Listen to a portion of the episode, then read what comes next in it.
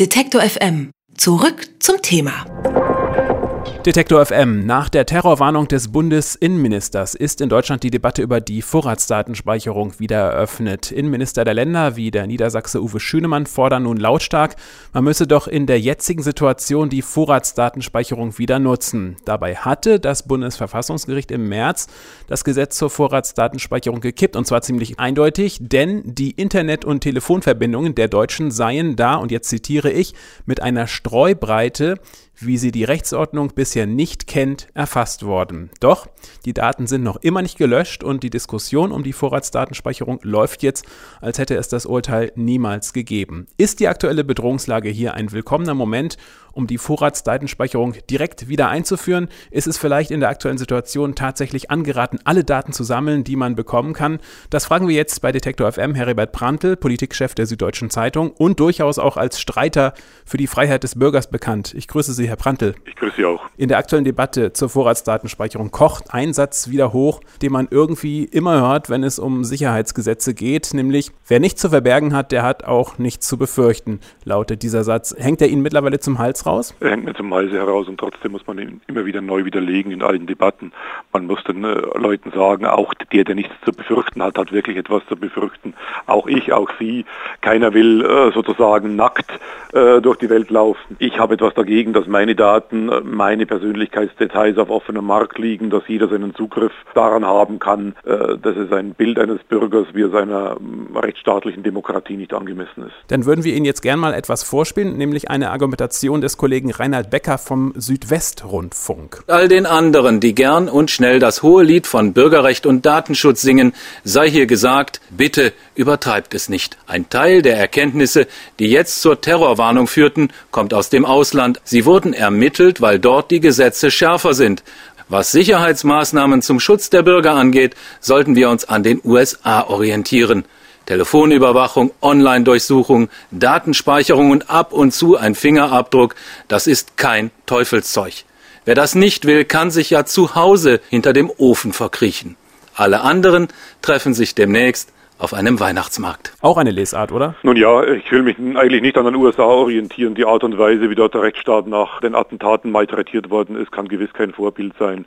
Ich denke, der Rechtsstaat ist gut darin beraten, wenn er seine Grundsätze nicht bei seiner Verteidigung aufgibt. Und wenn wir die Sicherheitsgesetzgebung der letzten 10, 20 Jahre anschauen und äh, wir vergleichen mal die Sicherheitsarchitektur mit einer Sanduhr. Also in einem äh, Gefäß befinden sich die Bürgerrechte, im anderen befinden sich die Sicherheitsgesetze dann sind die Bürgerrechte in den vergangenen 10, 20 Jahren nur ausgelaufen. Ich kenne kein einziges Gesetz, das die Bürgerrechte gestärkt hätten. Ich halte den Reflex zu sagen, die Sicherheitslage steigt automatisch dann, wenn wir neue Eingriffe in die Bürgerrechte, neue Eingriffe in das System der Grundrechte machen, für hochgefährlich. Es ist eine Denkweise, gegen die das Bundesverfassungsgericht äh, seit Jahren und seit einer ganz langen Reihe von Urteilen anrennt und äh, das Verfassungsgericht kaum hinterherkommt, die schlimmsten Auswüchse der Politik der inneren Sicherheit äh, wieder gerade zu biegen.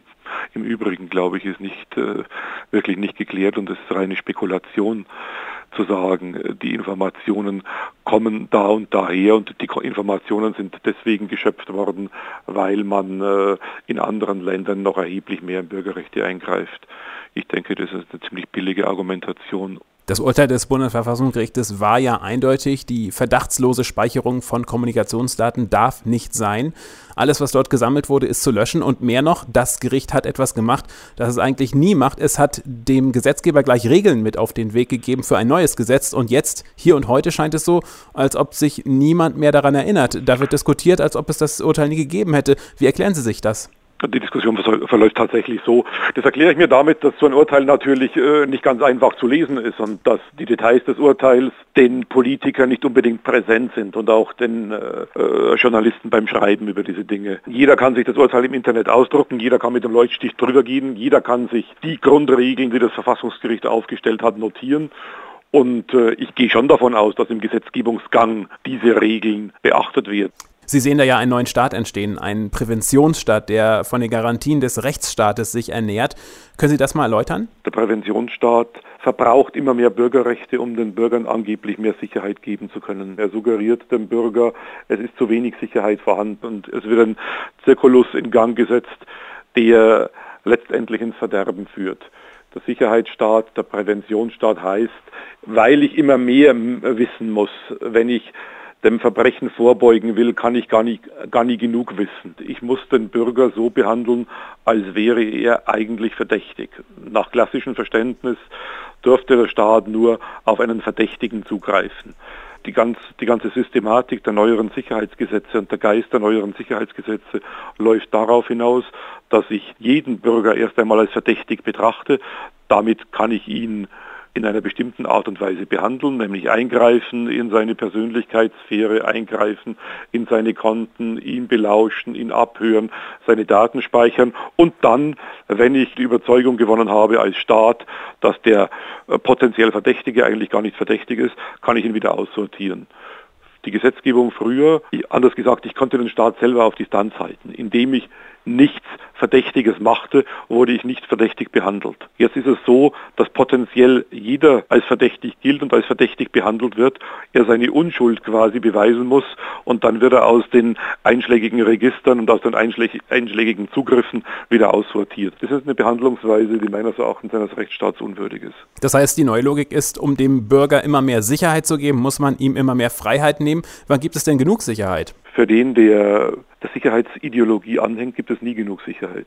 Das heißt, es ist eine Endlosspirale sozusagen. Das ist eine Endlosspirale, das Wort Sicherheit. Wenn ich in diesem Geist weiterdenke, dann äh, fresse ich sozusagen die gesamten Grund- und Bürgerrechte auf. Einmal unterstellt, nach 9-11 wollte der Terrorismus gar nicht unsere Kraftwerke und Wasserspeicher und so weiter angreifen, sondern unsere Grundwerte, unsere Zivilisation im Inneren. Äh, wenn wir uns dann vor Augen führen, wie viele Grundrechte hier im Kampf gegen den Terror aufgeweicht werden, würden Sie da sagen, der Terrorismus war erfolgreich? Nun ja, in gewisser Weise ja. Ich habe ja meinem letzten Buch den Titel gegeben, der Terrorist als Gesetzgeber, wie man mit Angst Politik macht. Und mit dem Titel der Terrorist als Gesetzgeber meinte ich, dass der Terrorist ja nicht, wie damals befürchtet worden ist, in die Atomkraftwerke, in die Wasserwerke etc. eingedrungen ist und dort Schaden angerichtet hat, sondern dass er sozusagen in den Schaltzentralen der Legislative und der Exekutive den Geist der Gesetze verseucht hat, das Vertrauen in den Rechtsstaat verdorben hat. Und äh, schauen Sie mal die katastrophalen Beispiele in den USA an, jenseits der Legalität zu operieren. Also haben die Terroristen die Rechtsstaaten dazu gebracht, ihre Prinzipien in Frage zu stellen. Und das ist ein Erfolg, den ich Ihnen wirklich nicht gönnen möchte. Also macht in Ihren Augen ein starker Staat genau das Gegenteil von dem, was unser Staat gerade tut? Richtig, ein starker Staat verteidigt seine Grundrechte, seine Bürgerrechte, indem er dabei bleibt, auch in schwierigen Zeiten. Bürgerrechte und Grundrechte bewähren sich ja in der Zeit, in der sie äh, attackiert werden. Da muss der Staat zeigen, ich stehe zu diesen äh, Grundrechten. Auch dann, wenn sie vermeintlich jetzt irgendwelche Sicherheitsmaßnahmen erschweren. Der starke Staat ist der Staat, der sich zu Grundrechten bekennt. Herr Prantl, abschließende Frage. Wenn es übermorgen wirklich zu einem ernsten Vorfall kommt, können Sie dann immer noch so meinungsstark argumentieren? Es wird garantiert nicht an der Gesetzeslage liegen. Die Gesetzeslage in Deutschland ist nicht zu lasch. Wenn irgendetwas zu lasch in Anführungszeichen ist, dann es, sind es Organisationsfragen im Rahmen der Sicherheitsbehörden, dann ist es äh, die Personalpolitik in äh, der Polizei, auch in der Bundespolizei, dann ist es, äh, geht es um Fragen der technischen Ausstattung der Polizei.